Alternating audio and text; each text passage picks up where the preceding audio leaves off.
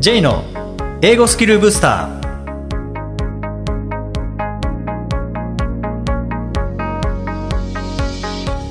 こんにちは J こと早川浩二ですこんにちは、アシスタントのあきです。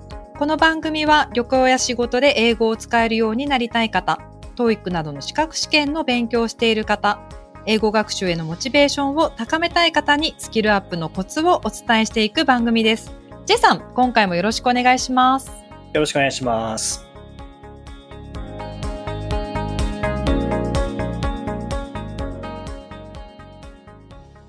えー今回はインタビューです、えー今回はですね TOEIC 満点コーチの藤山大樹さんにお話を伺いました。で藤山さんは一般企業から TOEIC コーチに転身されたということでそのきっかけとかえーそれから役に立った学習法などを伺ってきました。では、インタビューをお聞きください。えー今回は、TOEIC 満点コーチの藤山大樹さんにお話を伺います。藤山さん、よろしくお願いします。ジェイさん、こんにちは。よろしくお願いします。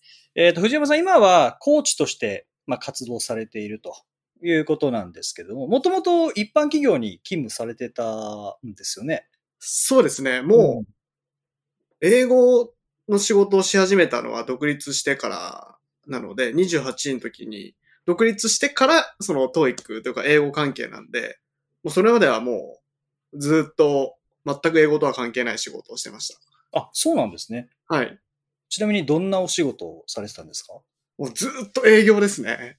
なんか会社はあったんですけど、はい。基本的にはもう営業職です。もうずっとセールスマンやってました。うーん。なんか何を販売されてたとかって聞いても大丈夫ですか？あもちろん全然大丈夫です。えっと、すごいいろいろあるんですけど、はい。まあ大学の時アルバイトで、その家庭教師の、家庭教師を販売する、なんか会社にちょっといたこともあって、へえ。なんていうんですかね、その家庭教師を教える人はいを使いませんかっていうなんか営業職があって、うーん。そういうのから始まって、あとはあの、訪問販売とかの、もうピンポンピンポンって一軒一軒回っていって、あの、インターネットの、こうフレッツ光の回線を売るのとか、はい。まあ、あとは医療関係の会社で、うん。医療系の人材派遣の営業で、その医療関係の知識を持ったかって人を、その病院で使いませんかっていう、もうその人材を、まあ人材販売するっていうと悪いかもしれないんですけど、そういう人材派遣の営業をしてたりとか、へえ。そうですね、幼児教育の、あの、幼児教育の関係の、その、商品を販売したりとか、なんかいろいろ販売してきました。本当にジャンルとしてはもう様々。そうですね、もう本当様々ですね。で、その中に英語の要素は一つも入ってなかったんですか？えっとですね、一応、最後に販売してた、はい。あの、幼児教育うん。の英語、まあ結構有名な、多分今ちょっと実際の商品名とか言えないんですけど、はい。まあ有名なその幼児教育の商品が、これ英語に若干関わってたので、うん。まあ、そういう意味では英語を教えてたってわけではないんですけど、まあちょっとその英語関係の商品は売ってたっていうので、その部分は英語と関係してるかもしれないです。ああ。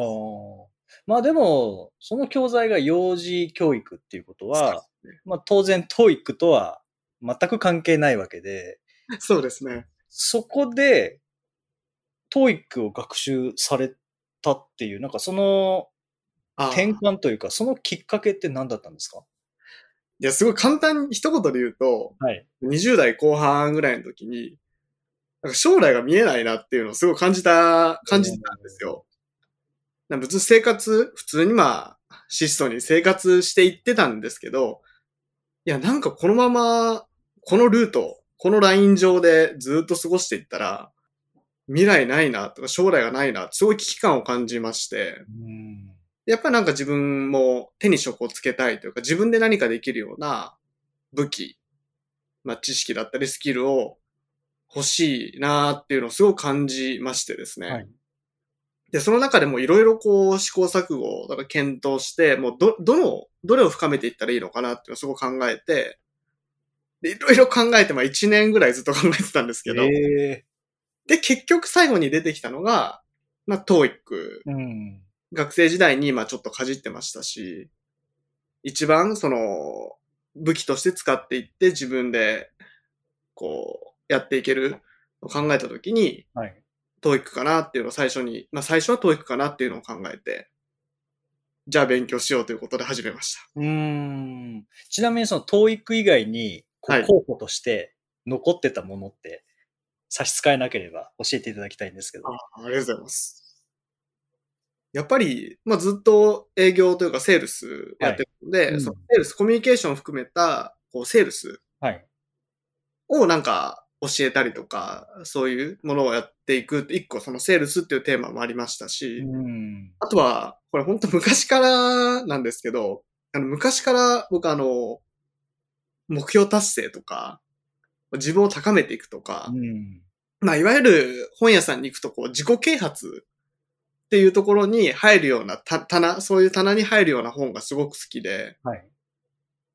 なので、まあそういう広い意味での自己啓発、目標を達成していきましょうとか、うん。自分を深めていきましょうとか、なんかそういう自己啓発っていうテーマも正直、まあこれが本当やりたいこと、やりたい度合いとしては一番大きかったんですけど、はい。そういうのはテーマであって、うん。そうですね。まああとは、あの、ちょっと大学4年生から社会人1、2年目ぐらいの時に大学生の就職活動の支援っていう仕事もちょっとやってたことがあって、はい。就職活動を支援するっていう就活っていうテーマも一応残ってて、うん。まあそのあたりですね。うん。あと、トーイックで。あなので、まあ本当はこう自己啓発みたいなことがメインでやりたかったんですけど、はいなんか何の実績もないですし、なんかその辺の若いやつが何を偉そうなこと言ってんだってこう言われるだろうなと思ったので、いや、まずはやっぱりこう、地に足をつけて、しっかり武器を、スキルを手に入れていこうっていうことで、トーイックにしました。うん。なんかそこはもうまさに、多分こう、感情としては、気持ちとしては一番やりたいその目標達成、自己啓発に入りたいところだけど、よくよく分析してみると、自分はいきなりそこではなくて、まずは、まあ、英語力はい。身につけて、そして最終的にそっちに行った方が、まあ、長い目で見ると、まあ、成功につながるんじゃないかっていう、なんかこう、客観視された感じですかね。ああ、なんかそういうふうにかっこよく言っていただけるとすごい嬉しいんですけど、確かにまあ、できる限り、こう、べ自分の感情、うん。主観にべったりするんじゃなくて、うん。できる限りちょっと引いて、第三者が見たときに、どれが一番自然かなっていうのは、意識してたような。おーそこはまさにそれまで藤山さんが身につけてきた、この目標達成のスキルはいとか知識っていうのを、まさに自分自身に当てはめて、今じゃないな、今はこっちだなっていう、なんかさっきのお話ずっと伺ってると、はいまあ一番近いのはその自己啓発。で、はい次がセールス教える。で、うん次が前にもやっていた就活系。はい。で、英語ってなんか最後のような感じがしたんですよね。ああ、でも、あえて英語を最優先にして、はいそこに入っていったっていうのは、そのなんか目標達成における何か鍵になるものが、その英語っていうものを通して、何かあんのかなっていう気がしたんですよ。そのスコアだけじゃなくて、その英語力を上げていく中で、何か最終的にやりたい自己啓発系のこの目標達成っていうところにつながる何かがあったのかなっていう感じがしたんですけど、その辺っていかがですか？ああ。なんか確かに、その、距離感というか、うん。それまでずっとセールスとか、その自己啓発のこととか、就活とかって、その、なんかその、そのたい、いろいろ考えてた時点に一番近いのは、こう、セールス。もう直、はいその直前までやってたことなので。うん。で、こう、一番距離が遠いのが確かに英語なんですよ。そうですよね。大学の時に英語って一旦区切りついてたんで、はい。就活やって、セールスやって、自己啓発やって、その時、その瞬間だったので、うんうん。当時だったので、うん、確かに距離が一番近くて、まあ、ある意味候補としては一番最後だったのかなと思うんですけど、うん。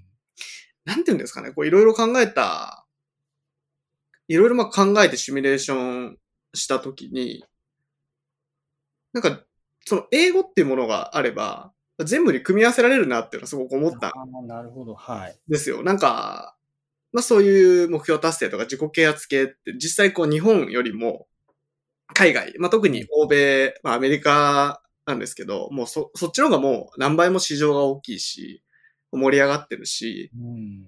なんかまあ英語ができたらそこにも情報源としてアクセスできるし、なんか結局英語ってものがあると全部に相乗効果が生まれそうだなっていうのを、まあ本当あの後付けかもしれないんですけど、うん。考えて、いやまあ損はないし、英語やっといて損はないし、うんなんか英語だったら、市場も本当に大きい、まあ、じゃないですか、その英語業界って。だから自分でもやっていけるチャンスがあるんじゃないかなって、あくまでその段階では仮説でしかなかったんですけど、まあイメージして、はい。もう、もうこれでいこうってこう、100%の確信じゃないんですけど、はい。やっぱ7割ぐらいいけそうだなと思ったら僕はもう5、5サイン出すんで、7割で5なんですね。そうですね。なんか、ある程度、もう、わかんないけどやってみようっていうう、ん。まずは TOEIC をっていうことではい。始めました。ちなみにその時の、まあ、英語力とかスコアってどのぐらいだったんですか？あとですね、その当時、こう TOEIC に決めてやり始めたっていう段階では800点ぐらい ?800 点。ああったんですよ。ああ、じゃあもうだいぶ前に英語は結構勉強されてたんですね。ですね、あの、大学生の就職活動の時に、はい。初めて TOEIC に出会ったんですよ。はい。で、なんか、ここ入りたいなっていう金融関係の、結局その会社には行かなかったんですけど、うんその会社が800点以上あったら、まあ有利になる、はい。みたいな感じの条件だったと思うんですよ。はい。で、じゃあ、ちょっと頑張りたいな、頑張ってみようかなと思いまして、で、 TOEIC 受けたことなかったんですけど、あの僕的になんかこう、影で努力したいタイプなので、友達みんなもう受け、受けるんですよ、 TOEIC はい就活って。で、なんか、こう、初めて受けたけど、もう余裕で800点超えちゃったよとか、900ぐらいいっちゃったよみたいなこと言いたかったんですよ。なるほど。その当時の、当時のそういうメンタリティとしては、今思い返すと可愛いなと思うんですけど。で、まあ、受けたことないんですけど、い初めて受けるまでに3ヶ月ぐらいあったんで、うん。密かに勉強してたんですよ。こう、はい友達にバレないように。おなんか、問題集と公式問題集を、なんかそこで本屋で買わずに、学校の、なんか、なんていうんですか、視聴覚室っていうんです。視聴覚室っていうのもおかしいんですけど、なんかそう、まあ図書館図書館ではなく、そういう、まあ、はい映像だったりとか、CD だったりとか、はい。使えるところですね。あ、まさに、ね、密かに勉強してました。友達がいないところで。もうバレなかったですか？バレなかったと思います。で、まあ3ヶ月ぐらい頑張って勉強したんですよ。はい。で、これいけるんじゃないかなと思って、うん。で、 TOEIC 初めて受けたら、あの、550点でなんと、うん自分800点そいうけるなんですね。550点だったんですよ。なんだ、今の話の流れだったら、もう一発で800点いきました、イエーイみたいな感じになるのかと思ったら、そうなんですよね。それがまあ理想だったんですけど、はい。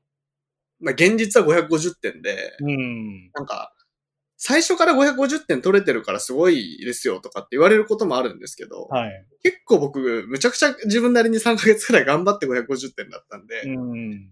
まあそんな大したことはないわけですよ。うん。でもそっからなんかいろいろ大変だったんですけど、なんか、し僕通ってた就職活動のスクールで TOEIC のコースもあって、へえ。まあちょっとこう、プロにってこと、ちょっと伸び悩んでたんで、うん。アドバイスもらったりして、で、女性の先生にですね、なんかあなた TOEIC 舐めてますねとかって言われたことあるんですよね。そうなんです。なんか、これぐらいしかやってないのに取れるわけないじゃんみたいな感じで。へえ。それ舐めてたんですか？藤山さんからすると。いや、もう思いっきり真剣にやってたつもりだったんですけど、やっでぱなんですよね、うんもうメンタリティがダメだったんで、なるほど。なんかそこの基準、もうこれで、これぐらいの勉強量だと取れないわよって言われて、でも初めて、あ、全然ダメじゃんっていうのを気づいて、そこからこう、もう自分のマインドセットを変えて、うん。 TOEIC への姿勢ですよね。うん。を修正していって、そしたら結局1年かからずに880点、880まで取れたんですよ。すごいですね。全然やっぱ意識だなってか、やっぱこう基準をグッと上げてくれる人の存在は大きかったです。それはやっぱりこう、自分一人で視聴覚室にこもってやっていたら、はい。同じ時間を投資したとしても、はい880まではいかなかったと思いますか？でも100%いかなかったと思います。?100% いかない。やってることは全然違いましたね。うーん。うん。例えばどんな感じで違ったんですか？すごい具体的、すごいシンプルに言うと、ただ視聴覚室に僕こもって、問題ただ解いてただけだったんですよ。だから復習とか、何かをこう知識をインプットして覚えるとか、そういうなんか丁寧な基本的な作業っていうのを、まあ実際やってなくて、うんうんうん。まあ、そこを疲れましたね。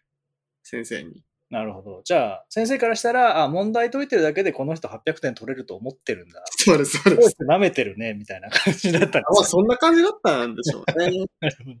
でも、藤山さんからしたら別に舐めてたわけじゃないですし、まあ、とりあえずよっしゃ、3ヶ月で800点取るぞ、よし、とりあえず問題大量に解こうっていう気持ちはあったわけですもんね。まさにそんな感じです。ということはやっぱりやり方知ってるか知らないかっていうのは、やっぱはい大きいっていうことですよね。いや、大きいですね。能力の差なんて、なきそんなんないじゃないですか。まあ、そうですね。本当にこう意識とか、その基準、どこに、どれぐらいやったらどれぐらい出るのかって、こう正しい基準を認識できてるかどうか、うーん。本当そういうところなんじゃないかなと今でも思いますね。うーん。その中で、まあ、550点から880点まで、はい。バンと伸ばしたわけです。その中で、これは役に立ったっていう学習法ってありますか？ああ、やっぱり、もう完全に単語なんですよね。単語。はい。うーん。確かにあの問題解くだけでは単語入ってこないですもんね。はい。その瞬間分かっても、復習して分かっても、定着しないですね。あーその、じゃあ、藤山流単語学習法っていうのを何か一つ挙げるとしたら、これは絶対やるべきっていうのはありますか？あの、僕、すごいアナログ、まあ、いろいろアプリとか、まあもちろんいろいろ試した上で、やっぱりこれだなって今、そういうふうに行き着いてるんですけど、うん。あの、単語カードよく受験生が使うような、ああ、100円ショップで売ってるような。100円ショップのはい。リングがついてるあれですね。ングがついてるあの普通のやつですね。あの、裏表するやつですね。裏表するやつ。はいはいはい。まああの、100円ショップじゃなくておすすめは無印なんですけど、ああ、そうですね。無印おしゃれなんですよね。おー。ちょっと、なんか、可愛い感じでおしゃれなんですけど、はい。あれを使って、もう裏表にこう英単語ともう意味をもうシンプルに書いて、うん。でもどうしても覚えられないなっていう、その自分の苦手意識があるものに関してはちょっとフレーズうーん。にちょっとヒントをつけたりするんですけど、はいまあ、基本的には単語表に書いて、英単語表に書いて、後ろに日本語に見書いて、うん。で、こうペラペラペラペラめくっていくんですけど、ポイントなのがやっぱ復習なんですよ。復習。で、この復習で僕はスライド法っていうのを言ってまして、はいこう、夜、その前の日の夜にちゃんとその日の分を復習して、うんで。次の日の朝ももう一回同じのを復習するんですよ。はい。で、そこで覚えて、覚えられなかったものを、ちゃんとその分だけリングから外して、で、次の日の束、まあ一束、うん一一束ってするんだったら、次の日の束に入れるんですよ。この、はいわかんなかった分だけ、例えば100枚のうちの30枚わかんなかったら、はいその30枚を取って次の日の束にスライドさせるんですよ。うんうんそうすると次の日の束が130枚になっちゃうんで、うん。はい。なのでその日のさ30枚は、こう、置いとく、なんか外して100枚はキープするんですけど、あスライドさせた分は、その牛、金太郎マンみたいな感じで、あ。はいはいはい。30枚横に置け、どけといてみたいな。あ、じゃあだから、その分かんなかった分、累積していって、結果として180枚になりましたとかにはならないんですね。必ず100枚。そうです。必ず。ああ、はい。なのでもう、前の日から繰り越された分は、その分はちゃんとこう外しと、外しといてもうん。置いとくというか、はい。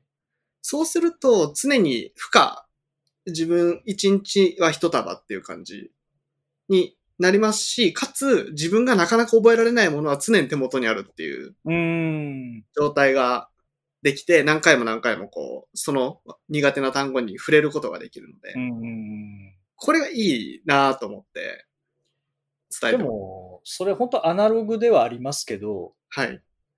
一番、なんだろう、自分の手で書いていはい。ますし、はい。またこの単語だっていう、あの自分の手で書いた、どうしても覚えられない単語。はい。この G の来るっていうところ、これ特徴あるなみたいな、なんかその辺もヒントになって、確かこれは。こんなんだったなとかっていうの覚えやすくなりますもんね。いや、覚えやすくなりますね。あもうなんか、もう僕はとにかく、これ、なんか、もちろんアプリ、さっきも言ったんですけど、アプリとか、あと、その本、問題解きながら覚えるとかって、もう、全部試してきてるんですけど、これが一番早いし、ーうん。単語力が増えやすいなっていうのを感じてるので、はい。これにしてます。うんで、それを、まあ、基準として、リスニングに行ったり、リーディングに行ったり、文法に行ったりみたいな、そうですね。そんな感じですかね。もう常に、これもよく言うんですけど、大体人って、が、一時、こう一つ、そのた、その時持てるのは二つまでとか、両手に持てる分しかできないっていうふうに僕は考えていて、なのでなんかやるんだったら2個までがいいなっていうのをか、はい思ってるんですよ。はい。うんうん。なので、き単語、単語は必ずはい。やるあじゃあ。もう片手はもう単語で決ま単語です。で、もう一個の方に文法だったり、音読、リスニングとかの練習だったり、問題を解くってことを、うんこの片方だけを動かしていく。うん。単語固定で、あとこっちを動かすっていうのが、はいこれはいい、いいですよ。なるほど。はい。そうすると、それを3ヶ月やりながら、片手で単語をやりながら、はい。まあもう一つの手でいろいろ変えながら、はい。3ヶ月、本当にこう真剣にはい。やったら、880まで、あ、これ1年でしたっけ ?1 年半でしたっけ？あ、あのー、1年かからないぐらいなんで、わか。ああ。まあ、半年から1年の間ぐらいだったと思うんですけど、おーそこで330点。上がりましたね。あーなんか、今、今お伝えしてるみたいにこう、こう、完璧にで出来上がったものではなかったんですよ、当時。はい。はい。その試行錯誤の中でこんな感じってやってたんで、うーん。この、ある意味、まあ僕の中で一個完成した形で、もう一回当時の自分にやらせたらもうちょっと早く、結果出てたんだろうなと思うんですけど。まあでもデブ、こう自分に合ったやり方を見つけるっていうのは、その工夫っていうのはやっぱり大事なんでしょうね。大事だと思います。うん。今、例えばこう単語学習で悩んでるとか、スコアが上がらなくて悩んでるという方は、もしなんかその単語のやり方いいかもしれないなと思われたら、はい実際に無印に行って、はい。その単語カード買ってきて、はいで、まあ表裏、英語、日本語書いて、で、実際にこうやってみて、はいで、。やりながら、あ、これはこっちの方がいいんじゃないかなと思ったら、それは工夫するっていうのはありですよね。あ、もうぜひ、確かにやりやすそうだなって思ってくださったんだったらぜひうんうん。やってほしいと思います。逆になんか、うわ、なんかこれ書くのめんどくさいな、でも絶対ここモチベーション上がんないなと思ったら、はい。それは、それでもやるべきだと。コーチとしての藤山さんはやるべきだと思います。それとも、そこまでモチベーション上がらないんだったら、はい。別のことをやった方がいいかもしれませんね。っていう感じになりますか？あーどっちかというと、まあ合わないんだったら別の方でやったらいいんじゃないですか？っうんていう、まあスタンスなんですけど、ただあはの、僕のところに来てくださって、は僕が教える、僕の指導を受けるって決めてくださった方には絶対、あの、単語カードでやってもらうようにして。なるほど。まあ、そこは素直にはい。やって、で、その中で合わなかったら調整していって、で、最初モチベーション上がらなかったかもしれないけど、やってみたら、あ、これ意外と覚えられますねっていうケースも多分ありますよね。あ、ありますあります。うん。全然、むしろそっちの方が多い気がします、ね。ああ。やっぱそこは素直に、とりあえず取り組んでみるっていうのは大事ですよね。そうですね。うんなので、一応なんかこう、僕のコーチングとか講座とか受けていただく前には必ず聞いてます。単語カードを使うんですけど大丈夫ですかって。ああ、そうか、それで、いや、単語カード、これ今、令和ですよ。そうそう。時代、時代合いませんよってなったら、じゃあ、あの、別のところへっていう。あそうですね。はい。なるほど。こう、藤山さんがこうコーチングされてる中で、はい。 TOEIC スコアを目標とされてる方って、まあもちろん目的様々だと思うんですけども、例えば、どんな目的の方っていらっしゃいますか？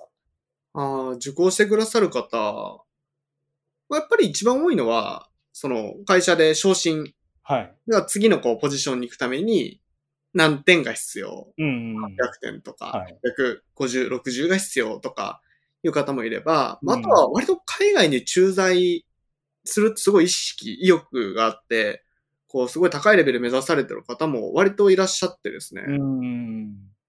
結構そうですね。その海外駐在に行くために、どうしても860以上なり900が必要っていうので。はい。あもう多いですね。やっぱり、パリ、フランスのパリに今駐在してたりとか、今度、イギリス行かれるとか、はい今マレーシアでチームを率いてるとか、うん。割と多いです。海外駐在っていうのを狙ってう、んそういう目的で来られる方も多いですし、うん。あとは、ずっと専業主婦されてて、まあ一旦子育てが落ち着いたので、なんかこう手に職つけて、こうもう一回社会復帰をって考えた時にまず英語、 TOEIC やろうっていう方もいらっしゃいますし、うんうんうんそういうまあ様々な目的がある中で、こう勉強されて、スコア、目標スコア達成しましたってなった時に、こう手にするものって、もちろんあのスコア手にしました。はい。えそして、例えばじゃあ海外駐在はい。手にしました。昇進を手にしました。昇給、仕事を手にしました。はい。っていうのがまあシンプルではあるんですけど、多分得るものってそれだけじゃないと思うんですよね。まあ、あ他にはこう自信が、他にのことに挑戦するような自信を得たりとか、まあ、いろんな人いると思うんですけど、はい。例えば、どんな変化、藤山さんのクライアントさんに、はいこんな変化、スコア以外にこんな変化が起こりましたみたいな例ってありますか？ああ。多分思い出せばたくさん出てくると思うんですけど、うん今パッと印象に残ってる、パッと出てきたのが、はい。日々の生き方が丁寧になったって。生き方が丁寧になった。はい。これなんでかなって僕もその、そう言ってもらってそう感想いただいたりして考えるんですけど、はいまあ考えたりその本人に、男性の方なんですけど聞いてみたりして、やっぱりその高い、例えば900を超えていくってなったら、細かいところを見ていかないといけないじゃん。うんうんうんなんか、あれ、これは、なんだろう、例えばギブン、ギブンだっていう、あった時に、これ前置詞だったっけ？接続詞扱いだったっけ？とか、ああ、provided, provided that, that です。とかだったら、えっと、これは接続詞だったっけ？前置詞だったっけ？とか、はいはいはい。えっと、whoever とか、えっと、whoever は、イコール anyone who だなとか、うんうんほん。と細かいところまで。ちゃんとこう丁寧に場合分けして、はい。で、覚えていかないと、本当の意味で力ってつかないじゃないですか。うんうん。瞬発力って意味で。はい。そういうのはやっぱ900を目指して突破していく方って、もうそういうのもう、ある意味諦め、覚悟を決めて諦めて、もうやんないといけないんだって諦めて、覚悟を決めて、こう丁寧にこう根気強くやっていって結果出た人って、やっぱりは、そういう風な思考になると思うんですよね、日々の生き方。ああ、なるほど。そうですよね。だってその英語力高めるために、そういう細かいところまでじっくりやることに慣れていくわけですもんね。ああ、そうです、そうです。じゃあ勉強終わりました。はい、元に戻るかっていうと、もう過去の自分にはそういう意味では戻れなくなっちゃってるっていうことですよね。いいそういい意味で。そういい意味で、うんトランスフォーメーション起こってしまったっていう。なるほど。で、その学習を通して、その未来のはい。自分がこう変わっていくっていうのは、まあ一つあると思うんですけど、はい。逆にこう過去にやってきた自分の強みを英語学習にも活かせるっていう部分もあるかなと思うんですよ、ねああで。そこで、これ藤山さんご自身のお話を伺いたいんですけども、まあセールスで結果出されてきて、はい。で、まあ英語学習に入ったと。その中で今振り返ると、セールスで結果を出してきたあの時のやり方と、はい。英語学習で結果を出したあの時のやり方で、なんか共通してることってあったりしますか？な、なんかすごいワクワクする質問ですね。僕そこすごいこう気になって、いやうん絶対なんか人間誰しもはい。過去の強みを今困ってるところに活かせればはい上達するんじゃないかなってすごく思うんですよね。いやーだから藤山さんもそういうなんか経験ってあるのかなと思ったんですけど。あーその意味では、ある意味、あの、さっき、さっきまで話してたのって大学生の時の英語学習で、セールス、営業職やったのってその後、はい。で、さらにその後に結局また英語に戻ったっていう。ああ、そうですね。そうすると、英語学習がセールスに生きてくる部分。もしくは、セールスがその後の英語学習に生きてくる部分で、なんか共通点って、まさに、あ、はいありますあります。どんな共通点ですか？ぱさっきお伝えししたことと被るんですけど、はい。なんか一個一個、こう、丁寧にパーツにばらして見ていくというか、ああ、なるほど。あの、本当にこれセールスの時に、うんこれ役立ってたと思うんですよ。その、とあの、あなたトーイック舐めてるわよって言われて、ちゃんと意識が変わって、あ、こうやってやったら物事って上達させて、さしていくんだ。自分の、こう、能力、スキル伸びていくんだっていう、あの感覚ですよね。その、まさにさっきお伝えした TOEIC で880まで取れた。うんで、この感覚っては残るんですよね。その、はいなんか何かをやってい、なんかや新しいことやってみるってなった時に、思考回路って使える、まさにもう思考回路が生きてきてると思うんですけど、うん。もうセールスの時も、割とまあセールスって感情を扱うと思いきや割とまあサイエンス、科学的なものはあるので、こう流れ行動心理学とかそういう話になってくるので、なのでこうパーツにばらせるんですよ。こう、僕がやってた訪問販売とかのセールスだったら、その、まず初めての人と対面した時のフェーズ。うんで、しっかりコミュニケーションを取っていくフェーズ、第2のフェーズ。で、3番で商品提案して販売するっていうフェーズ。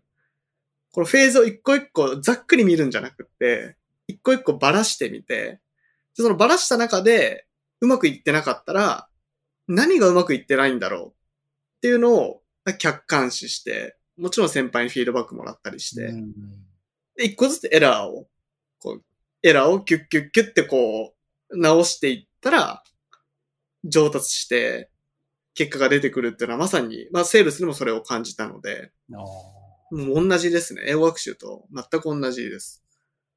じゃあなんかそういう、本当にこうコミュニケーション力あれば、売れるんじゃないかみたいな、なんかそんなイメージってやっぱどっかで持って、僕も持ったりしますし、はいそういうふうに考えてる方もいらっしゃるかもしれないですけど、実はそこにはメカニズムがちゃんとあって、で、それを取り組む側は整備士のような感じで、メカニックとして、はい。ここネジ緩んでるなとか、そうそう、そうです。あここ、ね、ネジ入ってないなとか、はい。ここネジありすぎだなとか、はいって。いうのを見て、で、調整していくっていうのは、それは、まあ、営業に関してもそうだし、英語学習に関してもそうっていうはい。ことなんですかね。本当にそんな感じです。そうすると、抽象的に見ると、やっぱりこう、できないことをできるようにしていく過程っていうのは、はい。結構同じなのかもしれないですよね。あ、もう本当そう思ってます、僕も。うん目標達成力。ですよね。だから英語学習で、あの、英語力身について点数を伸びた人は、他のことでも、そのシステムをそこのまま使えば、はい。い同じように上達できますもんね。や、本当にそう思います。トーイック少なくとも TOEIC で結果出せたら、その自分なりの勝ちパターンができるはい。ので、うん。それも、を他の分野で活かしていただいたら、そっか、その勝利の方程式を自分なりに持てばいいってことですね。ね。それは英語学習、今されてる方は英語学習で勝利の方程式を作っていくのもいいし、もうすでに持ってるのであれば、その別のところで身につけた勝利の方程式を英語学習に当てはめればいいってことですね。まさにそんな感じです。なるほど。いや、なんか、目から鱗のお話をいただきましたけど。ええもうなんか、もう参考になってたら嬉しいです。はい。ぜひ、あの、次回はですね、はいじゃあ、スコア取るには、どんなことをしたらいいのか、はい。その目標を達成するためのコツについて、またお話伺えたらと思います。わかりました。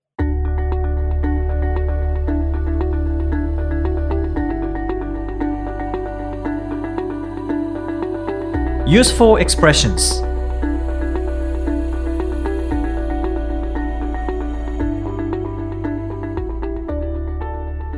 続いてはビジネスや日常で使えるお役立ち表現をご紹介いただきます。J さん、今回の表現は何でしょうか？はい、えー今回は Yes and No Yes and No まあ、直訳するとはいそれからいいえですけどね、えーはい。まあ、どちらでもないみたいな感じですかね。これ一つセッのセットなんですよね。セットですね。Yes and No 例えばご飯美味しかったですか？に対してうーん Yes and No 言ったら、まあ、Yes の部分もあれば No の部分もある、はい。まあ、どっちでも何とも言えないみたいな感じですかね、そうですね。うん使いやすいですね。なんて言っても言いやすいっていうか分かりやすいっていう感じですね。あの英語ってなんかこうイエスのはっきりしてるイメージはありますけどねああ。でもこういう Yes and No っていう答え方もあるんですねあるんですね。言ってみればこれ、it depends みたいな感じですかね。ああそうですね It depends、まあ、場合によるとかはい。ですよね、はいで、これ Yes and No を言った後は必ずどういうところが Yes でどういうところが No かっていう、これちゃんとそれサポートしないとダメですよね。気になりますよね。どんな部分がイエス、ノーなのかっていうのが、やっぱり説明続けなきゃいけないですね、この後は。ですよね。あのレストランのご飯美味しい？うーん、Yes and No。え、どういう意味？ってなりますよね。なりますよね。イエスっていうのはなんか他のところでは食べられないものがたくさんメニューにある。で、まあネガティブなポイントとしては、ちょっと辛いんだよね、みたいな。そんなような感じで、あの、いい点もあれば悪い点もある。だからまあどっちとも言えないっていう時に使うのはこの Yes and No。なんかある意味でも興味を引き立てる表現ですね。え、どういうことなんだろう？ど、どこがイエスでどこがノーなんだろうって確かに聞きたくなりますね。そう言われると。ねはいはい。結構そうですね、そういう意味では、あの、なんだろう。There are some good news and bad news みたいなのありますよね。ああ、そうですね。確かにそれで聴衆を、はい、うん引きつけるっていうのありますよね。うんですね。そういう意味では、まあ、Yes and No って答えることによって、え、どういう意味なんだろう ?There are some good news and bad news. え、good news ってなんだろう ?bad news ってなんだろう？うんみたいな感じで、その後聞いてくれるというところはあるかもしれないですあね。りますね。意外と便利かもしれないです、この答え方は。ですね。まあ、場面によってはこれがしっくりくる場面っていうのもあると思いますので、はい。ぜひ、えー使ってみてください。第77回をお送りしました。J さん、はい。今日は七夕なんですね。七夕なんですけど、今思ったんですけど、はい。第77回があ7月7日配信っていうのは、これはすごいですね。すごいラッキーセブンが4つ並んでるってことですね。これいいことありますね。今気づきましたね。わ、嬉しいですね、これは。うん、こんなことあるんですね。あるんですね。すごい。びっくりしました。J さん、なんか願い事、なんかありますか？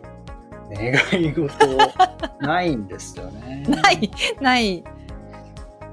まあ残りの5ヶ月も 残りの5ヶ月、あ、今年ってことですね。うん2021年もまあいい年で終われますようにみたいな。ああ、平和ですねね。いいですね。本当それにつきますね、本当に。はい。アキさん何かありますか？七夕で。自分で振っといてなんなんですけど、はいやっぱそれですかね。健康が第一ですかね、今は。今本当そうですよね。いや、もう健康がありがたいですよね。外に出れるとか、なんかちょっと動けるっていうことだけでも。